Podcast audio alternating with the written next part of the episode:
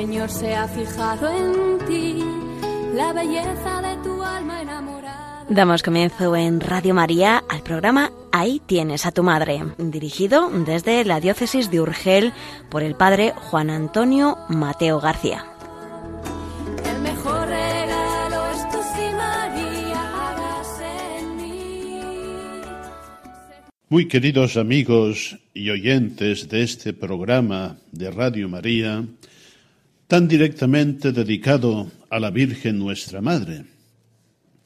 Estoy convencido, y creo que también todos vosotros, que la gran familia espiritual de Radio María vive y quiere vivir cada vez más intensamente esta característica tan católica que es sentire cum ecclesia, en profunda comunión con toda la Iglesia y con su magisterio vivo, principalmente con el magisterio de nuestro Papa. Pues bien, recordaréis que el último programa insistíamos en la primera parte en esta necesidad de fomentar el rezo del Santo Rosario en familia, especialmente en estos tiempos difíciles que nos toca vivir. Pues bien, ahora constatamos con alegría en esta preciosa carta que nos ha enviado el Papa Francisco el día de la fiesta de San Marcos Evangelista, el 25 de abril, invitándonos precisamente a esto, a rezar el Santo Rosario, sobre todo en familia, durante este mes de mayo intensamente mariano que estamos iniciando. Un mes que dedicamos especialmente a la Virgen María, un mes en que debemos vivir de manera extraordinaria lo que es ordinario en la vida cristiana, una devoción humilde, sincera, gozosa a la Virgen María, Madre de nuestro Señor y Madre nuestra. Quiero destacar algunas frases de esta breve carta que nos ha enviado nuestro pontífice. Nos dice, se aproxima el mes de mayo, en el que el pueblo de Dios manifiesta, con particular intensidad su amor y devoción a la Virgen María. Es importante poner en evidencia esta verdad. Sería muy equivocado pensar que nuestra devoción a la Virgen María se eh, limita al mes de mayo, de ninguna manera. En el mes de mayo sí que lo hacemos con una particular intensidad. Luego daremos también algunos apuntes sobre esta devoción mariana en el mes de mayo. Y nos dice el Papa que en este mes es tradición rezar el rosario en casa, con la familia, y que las restricciones de la pandemia nos han obligado, entre comillas, a valorizar esta dimensión doméstica también desde un punto de vista espiritual. Y esta es una gran verdad, el redescubrir profundamente la familia como esta primera iglesia doméstica. Nos dice el Papa Francisco, he pensado proponerles a todos que redescubramos la belleza de rezar el rosario en casa durante el mes de mayo. Y nos dice, pueden elegir, según la situación, rezarlo juntos o de manera personal, apreciando lo bueno de ambas posibilidades. Y nos da un secreto para hacerlo bien. En cualquier caso, dice el Papa, hay un secreto para hacerlo, la sencillez. Y es verdad, el Santo Rosario es la oración de los humildes, de los sencillos, de los pequeños hijos de María. Finalmente, el Papa nos ha dado dos preciosas oraciones a la Virgen que podemos recitar al final del Santo Rosario y que él mismo nos dice dirá durante el mes de mayo, unido espiritualmente a todos nosotros. Y nosotros también queremos, unidos espiritualmente al sucesor de Pedro, contemplar juntos el rostro de Cristo con el corazón de María, nuestra Madre, consciente que esto nos unirá todavía más como familia espiritual y nos ayudará a superar esta prueba. Por tanto, queridos amigos, este mes de mayo, seguro que ya lo teníamos todo previsto, vamos a intensificar este rosario en familia, a veces también en pequeñas comunidades y, si Dios quiere, muy pronto también en las comunidades parroquiales que empezarán a abrir el culto público en nuestras parroquias, en nuestros templos. Las dos oraciones eh, que nos facilita el Papa las podéis encontrar con toda facilidad en Internet, eh, sobre todo en la página de la Santa Sede, y podemos imprimirlas y tenerlas a mano para rezarlas cada día. Son oraciones muy ricas, preciosas, con un gran sentido, para rezar especialmente estos días.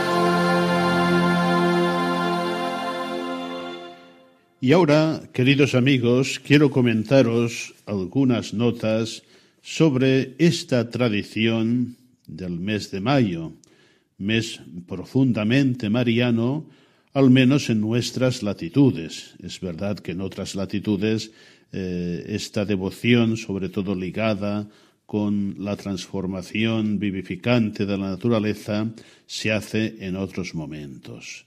Hace unos años, por encargo de la Sociedad Griñón de Montfort, eh, redacté un pequeño devocionario eh, precisamente para el mes de mayo y le puse como título Un mes con María. No puse un mes de María, sino un mes con María, para significar precisamente que nuestra devoción mariana no se limita a concretarse en un mes determinado del año, sino que es constitutiva de nuestra vida cristiana y por tanto del día a día de cada cristiano. Por cierto, si, si podéis adquirir este ejemplar, yo creo que todavía quedan ejemplares en las sedes de la Sociedad Griñón de Montfort, allí encontraréis un itinerario devocional para el mes de mayo que puede enriquecernos, sobre todo, aparte de las partes eh, tradicionales del mes de mayo, eh, la visita espiritual, la flor espiritual, las invocaciones a la Virgen María, contiene eh, un extracto a lo largo del mes del Tratado de la verdadera devoción a María de San Luis Griñón de Montfort y que tiende, pretende prepararnos, sobre todo al acabar este itinerario, a un acto de verdadera consagración mariana con todo el sentido que tiene. También hay textos del magisterio de la Iglesia contemporáneo sobre la Virgen María que enriquecerán nuestra fe y nuestra devoción. Pero bien, vayamos ahora al tema del mes de mayo. Es una, una, costumbre que tiene profundas raíces, al menos en nuestro continente. La costumbre del mes de mayo ya la encontramos en la antigua Grecia, cuando este mes era dedicado a Artemisa, que era tenida por diosa de la fecundidad. Y algo similar sucedía en la antigua Roma, cuando el mes de mayo era dedicado a Flora, la diosa de la vegetación, y en aquella época se celebraban los juegos florales eh, a finales de abril, eh, inicios de mayo, y se dirigían a esta divinidad pagana. El cristianismo, evidentemente, nada tiene que ver con esto, pero recoge tradiciones humanas de experiencias religiosas y las bautiza, por decirlo así, les da un nuevo sentido, las lleva a su plenitud en Cristo. En la época de la Edad Media abundaron costumbres semejantes centrado en la llegada del buen tiempo y el alejamiento del invierno, puesto que el día primero de mayo era considerado como el apogeo de la primavera. Eh, vemos pues esto, vida, exuberancia, transformación, alegría. Esta vida, esta alegría que Jesucristo ha traído al mundo y que llevó a su plenitud con su gloriosa resurrección. Y María, íntimamente unida a Cristo, como nos decía San Pablo VI, en los misterios de la encarnación y de la redención. Así, tenemos unas primeras referencias en la historia del mes de María que datan del siglo XIII, cuando el rey Alfonso X el Sabio, rey de Castilla, invitaba a rogar a María en una de sus cántigas titulada Bienvenido Mayo este, este rey cristiano, profundamente mariano, al que también le debemos la propagación de esta devoción tan hermosa de las tres Ave Marías antes de acostarnos. En el siglo siguiente, en el siglo XIV, tenemos también un dato curioso, cuando los joyeros de París llevaban a la Virgen un mayo, que era una rama de plata adornada con brillantes y cintas. El mismo diccionario de la lengua castellana recoge esta acepción. Ya en el siglo XVI, la devoción se extiende por Alemania e Italia. Un monje alemán legó un pequeño opúsculo titulado Mayo Espiritual, en el que figura el primer esbozo de la celebración del mes de María. Por estas fechas, San Felipe Neri aconsejaba a los jóvenes a venerar a María durante el mes de mayo. Y son novicios dominicos los que en Fiesole, en el siglo XVII, dedicaban a la Virgen los primeros domingos de mayo, en una costumbre que consistía en rezar durante una hora oraciones a la Virgen María y que se llevaba a cabo en alguna iglesia de Nápoles. Las primeras codificaciones de la devoción a María en mayo son compuestas por dos jesuitas, una a principios del siglo XVIII y otra a finales de este siglo. Y en este siglo la práctica piadosa se extiende por muchos países del mundo. Los primeros pontífices que hablan sobre esta devoción mariana del mes de mayo y la aconsejan vivamente son los papas Pío VII y el beato Pío IX, quienes la premiaron con abundantes indulgencias. Bien, queridos amigos, que se note este mes de mayo, que sea un mes de devoción mariana intensa, pidiendo sobre todo a la Santísima Virgen que nos obtenga el fin de esta pandemia que en nuestras casas se note con signos, tal vez poniendo en un lugar relevante una imagen, un cuadro de la Virgen María, encendiendo una vela, poniéndole alguna flor si es posible, saludándola con devoción cada vez que pasemos ante ella. Feliz mes de mayo en familia.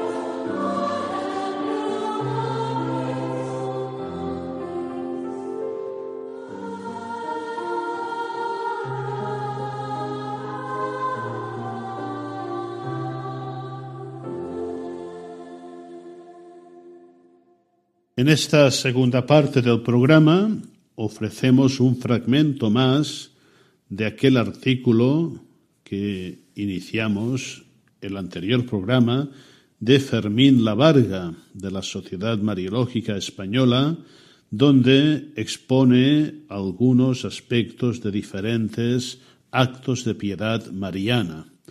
Creo que será muy útil recordar estos actos y vivificarlos con nuevo espíritu y devoción. En la tercera parte os ofrezco en este programa un testimonio precioso de un sacerdote que un día fue un niño de familia protestante y que a través de la devoción mariana llegó a la plenitud de la fe católica. La omnipresencia mariana. San Bernardo dijo que de María nunca se podría decir lo suficiente. Es un hecho cierto y certificable que la Virgen María está realmente omnipresente en la vida de los fieles y que su presencia marca tanto el tiempo como el espacio. En el tiempo, sin demasiado esfuerzo, en siglos pasados hubo quien se dedicó a demostrar que todos y cada uno de los días del año albergaban la conmemoración de alguna festividad en honor a la Virgen, o al menos podían relacionarse con algún acontecimiento de cariz mariano. Así se pudo hablar incluso del año mariano, título que adquirió más de una publicación. Sin llegar a estos extremos, lo cierto es que el mismo discurrir del año litúrgico ofrece a los fieles la posibilidad de festejar los principales acontecimientos de la salvación en los que María cobra un protagonismo singular. No es posible vivir el Adviento, tiempo mariano por excelencia, sin remitirse de continuo a la Virgen, al igual que ocurre en los días de Navidad. Por otra parte, el calendario litúrgico de la Iglesia recoge las principales festividades marianas, que luego se complementan con otras típicas de cada nación, región y lugar. Además, siguiendo una antigua costumbre, los sábados se dedican a la Virgen, de la misma forma que algunos meses del año, como mayo u octubre, que han ido adquiriendo una peculiar dimensión mariana. Sobre las fiestas marianas. El calendario litúrgico de la Iglesia recoge tres solemnidades dedicadas a la Virgen. En primer lugar, la Inmaculada Concepción, el 8 de diciembre. Después, Santa María, Madre de Dios, del 1 de enero. Y en tercer lugar, la Asunción a los cielos, el 15 de agosto. Además, incluye otras dos fiestas, la Natividad de Nuestra Señora, del 8 de septiembre, y la visitación de la Virgen a Santa Isabel. Junto a estas principales festividades existen otras menores, denominadas memorias obligatorias o libres, en las que se recuerdan otros acontecimientos de la vida de la Virgen. Estas memorias marianas alcanzan un número destacado, nada menos que once, de las cuales cinco son obligatorias: el Inmaculado Corazón de María, eh, Santa María Reina, la Virgen de los Dolores, la Virgen del Rosario, la presentación de la Virgen y luego seis días libres, que son la Virgen de Lourdes, la Virgen de Fátima, la Virgen del Carmen, la dedicación de la Basílica de Santa María la Mayor y el Dulce Nombre de María y la Virgen de Guadalupe. Además de estas festividades extendidas a todo el conjunto de la Iglesia, los diversos países, regiones y lugares tienen sus propias fiestas marianas. Por ejemplo, en España celebramos la Virgen del Pilar el 12 de octubre, en Extremadura se honra la Virgen de Guadalupe el 8 de septiembre o en Barcelona con el 24 de septiembre tenemos la Virgen de la Merced. Por otra parte, sigue vigente la costumbre secular de prepararse para las festividades más importantes mediante unos días en los que se intensifica la oración y se tienen algunas manifestaciones de culto y devoción particulares, con las novenas, septenarios, quinarios y triduos, que preceden a, a las fiestas de la Virgen, especialmente las patronales. Los meses de María. En España y otros lugares, el mes de mayo se consagró a María, es el mes de las flores, en el que los fieles desde su niñez han aprendido la costumbre de ofrecer cada día algún obsequio a la Madre de Dios. Evidentemente, al coincidir el mes de mayo con el tiempo pascual, esta dimensión es la que ha de predominar en los ejercicios piadosos en honor de la Virgen. La Iglesia se alegra con María por la resurrección de su Hijo y vive el gozo de la Pascua saliendo a las calles y plazas a anunciar la buena nueva. Más aún, la cercanía de la fiesta de Pentecostés ha de colorear también este mes de mayo. Por lo tanto, parece lógico que los ejercicios marianos del mes de mayo destaquen adecuadamente el gozo de María y también la acción del Espíritu Santo. El sábado. El sábado es el día mariano por excelencia. Como víspera del domingo, el Día del Señor, sirve como preparación para la fiesta cristiana por antonomasia, en que se conmemora semanalmente la resurrección del Señor. La propia cercanía del sábado invita a pensar en la estrecha relación existente entre Cristo y su Madre. En este sentido, la memoria mariana sabatina manifiesta el papel ejercido por María, que conduce siempre a su divino Hijo y prepara el encuentro gozoso con el Señor, especialmente en la Eucaristía. En lo referente al espacio, tenemos los santuarios, las romerías y peregrinaciones. El cristianismo, desde sus orígenes, no tuvo dificultad en cristianizar lugares en los que los paganos tributaban culto a sus deidades. Además, fundamentalmente a partir de la Edad Media, los campos fueron poblándose de ermitas dedicadas a la Virgen, junto a monasterios y conventos. Estas ermitas, iglesias y monasterios eran visitadas por los fieles de forma individual y colectiva, dando así origen a romerías y peregrinaciones que han perdurado hasta nuestro tiempo. Como, señalaba San Juan Pablo II, gracias a la multitud de santuarios marianos diseminados por todas las naciones del continente, la devoción a María es muy viva y extendida entre los pueblos europeos. Iglesia en Europa continua, pues contemplando a la Virgen María, y reconoce que ella está maternalmente presente y partícipe en los múltiples y complejos problemas que acompañan el día de hoy en la vida de los individuos, de las familias y de las naciones, y que es el auxilio del pueblo cristiano en la lucha incesante contra el demonio. No solo en Europa, sino también en América, y aunque en menor medida en el resto de continentes, la proliferación de santuarios en honor a la Virgen es un hecho evidente. En los múltiples santuarios marianos, afirma el Santo Padre Juan Pablo II, no solo los individuos o grupos locales, sino a veces naciones enteras y continentes buscan el encuentro con la Madre del Señor, con la que es bienaventurada porque ha creído. Es la primera entre los creyentes y por eso se ha convertido en madre del Emmanuel, como dice en, Redemptoris Mater. La nueva evangelización tiene que aprovechar este nuevo auge del peregrinar, que propicia la reflexión, el examen y la oración. Por eso resulta de suma importancia una adecuada planificación pastoral y una atención esmerada para visitar las ermitas y los santuarios dedicados a la Virgen. Las imágenes. Muy estrechamente vinculada con la peregrinación a los santuarios marianos, se encuentra la veneración a las imágenes sagradas de la Virgen. En el arte para el cristiano, la imagen de la Virgen aparece siempre inserta en escenas de carácter descriptivo con un alto contenido catequético. A partir de los siglos XIII y XIV, las imágenes de María se centran en la predilección de los fieles y también en la literatura, como vemos con Gonzalo de Berceo o las exquisitas cantigas de Alfonso X y en el arte. Y después del concilio de Trento, las imágenes quedaron al amparo del magisterio de la Iglesia y en los siglos del barroco dieron lugar a manifestaciones sorprendentes y fastuosas de la devoción mariana. Las imágenes sagradas, y de un modo muy singular las de la Virgen, constituyen un referente de fe para los fieles. Resulta frecuente que los fieles quieran tener cerca de sí la imagen de su devoción. El escapulario y las medallas marianas. Al igual que las imágenes de la Virgen, el uso de escapularios y medallas manifiestan también esta peculiar relación que se establece entre los fieles y la Madre. El escapulario del Carmen es junto al rosario uno de los distintivos marianos más populares hasta la actualidad. Como reconocía San Juan Pablo II, este rico patrimonio mariano del Carmelo se ha convertido con el tiempo, mediante la difusión de la devoción del Santo Escapulario, en un tesoro para toda la Iglesia. No es con todo el único existente, ya que se ha difundido también, aunque en menor medida, como los dolores de la Merced, de la Virgen de los Remedios, etc., normalmente relacionados con una orden o congregación religiosa. Junto a estos diferentes escapularios encontramos igualmente las medallas en las que aparece una imagen de la Virgen, que son portadas normalmente al cuello por los fieles y denotan el deseo de alcanzar la protección maternal de María. Alguna de estas medallas está universalmente difundida, como la denominada medalla milagrosa, resultante de las apariciones a Santa Catalina Labouré. Cualquiera de estas medallas, al igual que los escapularios, no funcionan como amuletos o talismanes, sino que por el contrario exigen a quien las porta un testimonio coherente de vida cristiana. También tenemos las cofradías y hermandades.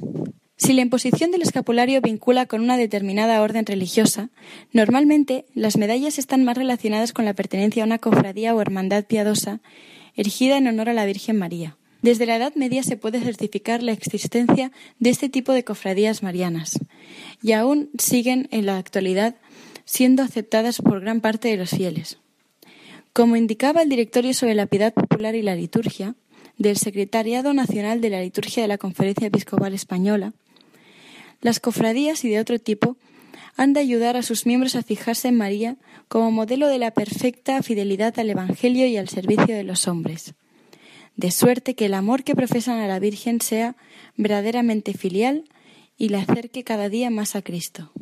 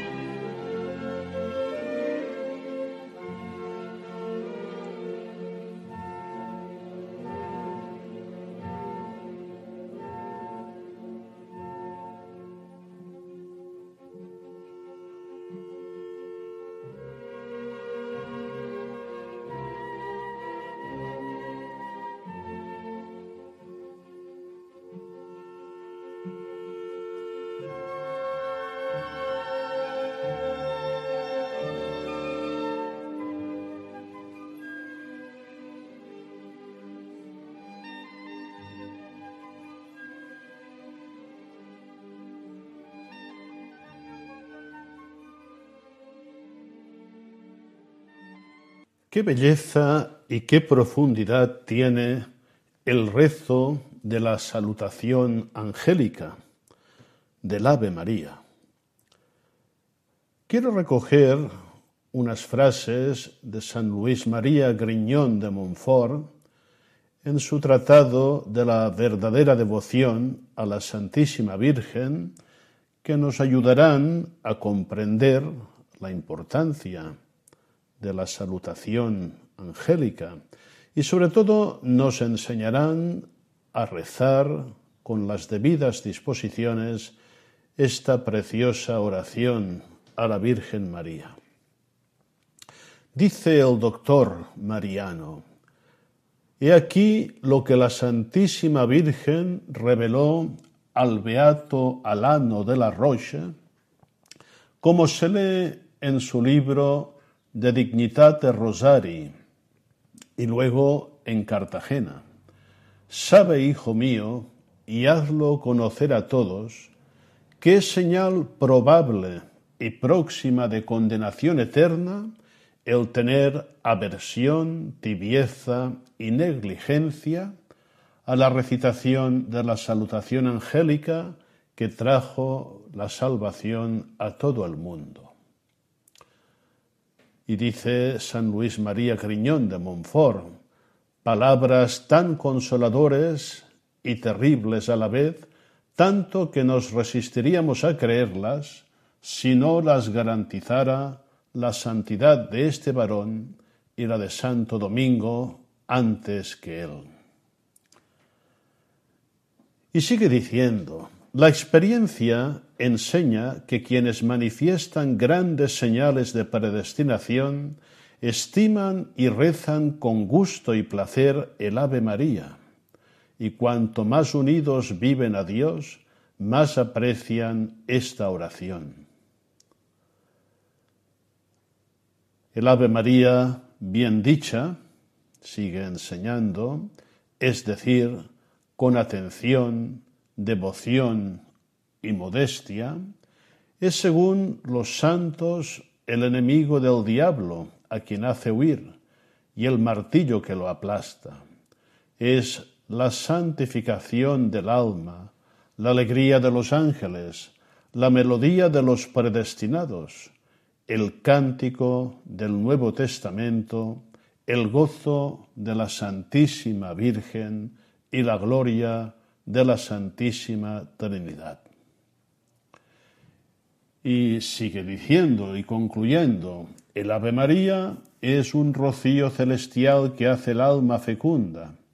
Es un casto y amoroso beso que damos a María. Es una rosa encarnada que le presentamos. Es una perla preciosa que le ofrecemos. Es una copa de ambrosía y néctar divino que le damos. Pues bien, queridos amigos, que estas palabras del santo doctor mariano San Luis María Griñón de Montfort nos ayuden a perfeccionar cada día el rezo de la Dios te salve María. Y a propósito de esta preciosa oración, eh, voy a comentar, voy a leer un testimonio verdaderamente conmovedor de la fuerza, de la potencia espiritual que tiene esta oración que es acto de confianza a la Virgen María. Es un testimonio extraído de la revista Ave María, revista mariana del pueblo de Dios, en su número 829 y que corresponde a marzo, abril del presente año. Una muy buena revista, humilde, sencilla, pero muy, muy bien ilustrada y preparada para alimentar la devoción mariana auténtica. El testimonio es del padre Francis Tuckwell y es una homilía pronunciada por este sacerdote en la Catedral de la Preciosísima Sangre de Cristo, en Londres, Westminster. Dice así, realmente es emocionante. Un niño protestante de seis años escuchaba a sus compañeros católicos rezar el Ave María. Le gustaba tanto que la memorizó y la rezaba cada día. Mira, mamita, qué bonita oración, dijo a su madre. No la digas nunca más, respondió la madre. Es una oración supersticiosa de los católicos que adoran ídolos y piensan que María es una diosa, pero ella es una mujer como cualquier otra. Le entregó la Biblia y le dijo, mejor léela. El pequeño dejó de rezar su Ave María diaria y empezó a leer la Biblia. Un día leyó el pasaje sobre la anunciación del ángel a la Virgen.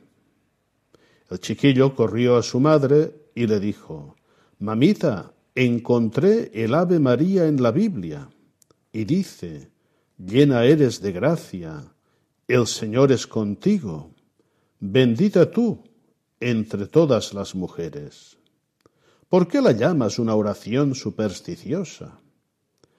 Ella no contestó. Posteriormente encontró la escena de la salutación de Isabel a María y el hermoso Magnificat, donde María anunció, Desde ahora me llamarán bienaventurada todas las generaciones. Y no le volvió a decir nada a su madre, y rezó de nuevo el Ave María cada día. Un día, ya adolescente, su familia discutía sobre María. Decían que era una mujer común y corriente. El niño, tras oír sus errores, lleno de indignación, interrumpió diciendo, María no es como cualquier hijo de Adán, manchado de pecado, no.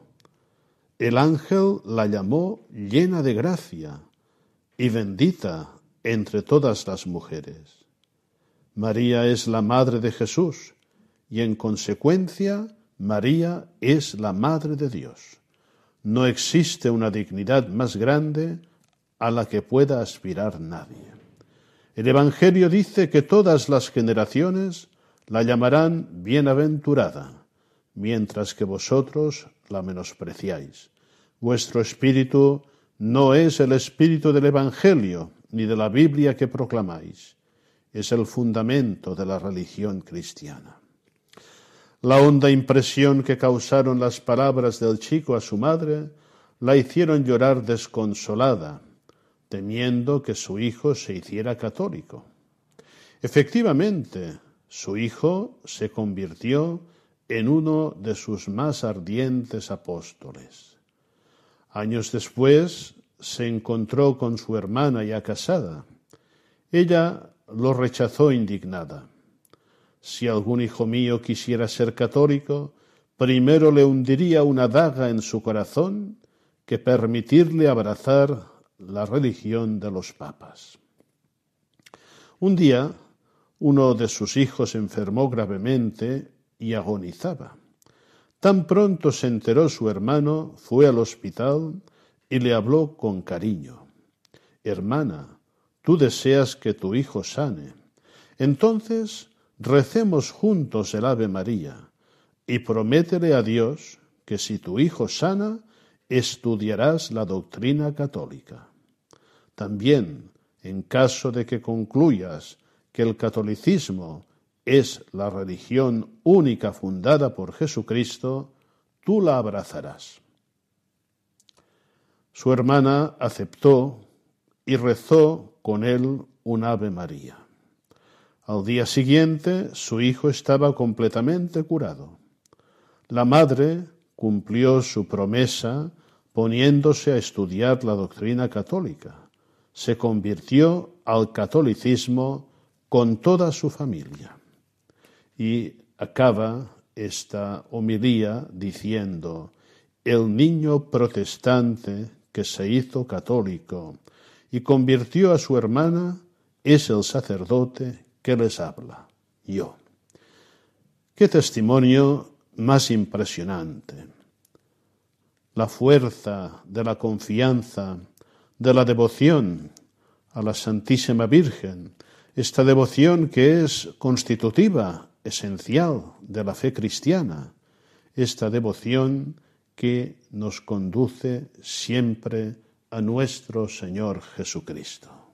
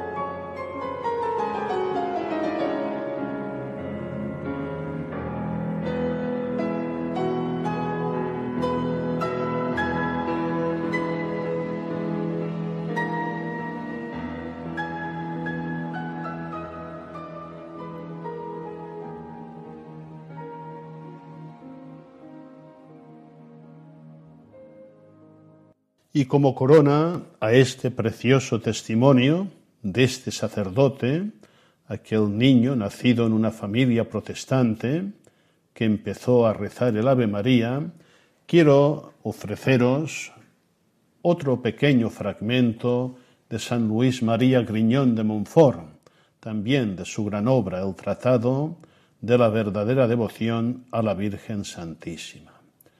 Dice así, toda vez que nuestra perfección consiste en estar conformes, unidos y consagrados a Jesucristo, la más perfecta de todas las devociones es, sin duda alguna, la que nos conforma, une y consagra más perfectamente a este acabado modelo de toda santidad. Y pues que María es entre todas las criaturas la más conforme a Jesucristo, es consiguiente que entre todas las devociones, la que consagra y conforma más un alma a nuestro Señor es la devoción a la Santísima Virgen, su Santa Madre, y cuanto más se consagre un alma a María, más se unirá con Jesucristo. Y aquí porque la perfecta consagración a Jesucristo no es otra cosa que una perfecta y entera consagración de sí mismo a la Santísima Virgen. Y esta es la devoción que yo enseño, o, con otras palabras, una perfecta renovación de los votos y promesas del santo bautismo. Y sigue diciendo, consiste pues esta devoción en entregarse enteramente a la Santísima Virgen, para ser todo de Jesucristo por medio de María. Es menester entregarle primero nuestro cuerpo con todos sus sentidos y sus miembros, segundo nuestra alma con todas sus potencias, tercero nuestros bienes exteriores, o sea, nuestra fortuna presente y futura, cuarto nuestros bienes interiores y espirituales, o sea, nuestros méritos, nuestras virtudes y nuestras buenas obras pasadas, presentes y futuras. En una palabra, todo lo que tenemos en el orden de la naturaleza y en el orden de la gracia, y todo lo que lleguemos a tener en lo porvenir, en el orden de la naturaleza, de la gracia y de la gloria.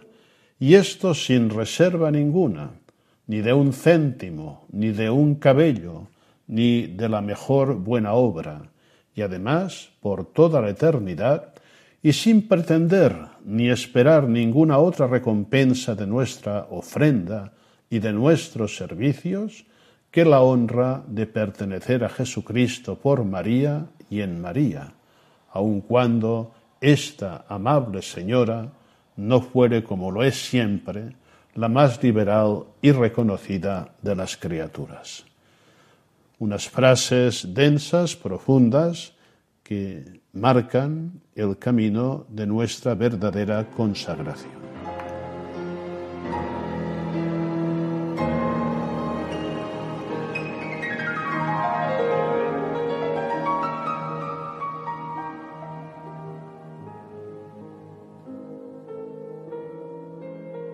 Y llegó la hora de despedirnos ya con unas breves palabras.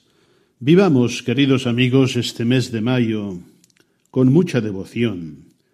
Pidamos sobre todo a la Virgen el fin de esta pandemia que nos aflige y el retorno de la paz, de la alegría de Cristo al mundo, la salud de las almas y de los cuerpos. Y probablemente Dios así lo quiera, en el próximo programa podremos ya celebrar haber restablecido la celebración del culto con fieles en nuestras iglesias. Pidámoslo intensamente y hasta muy pronto si Dios quiere.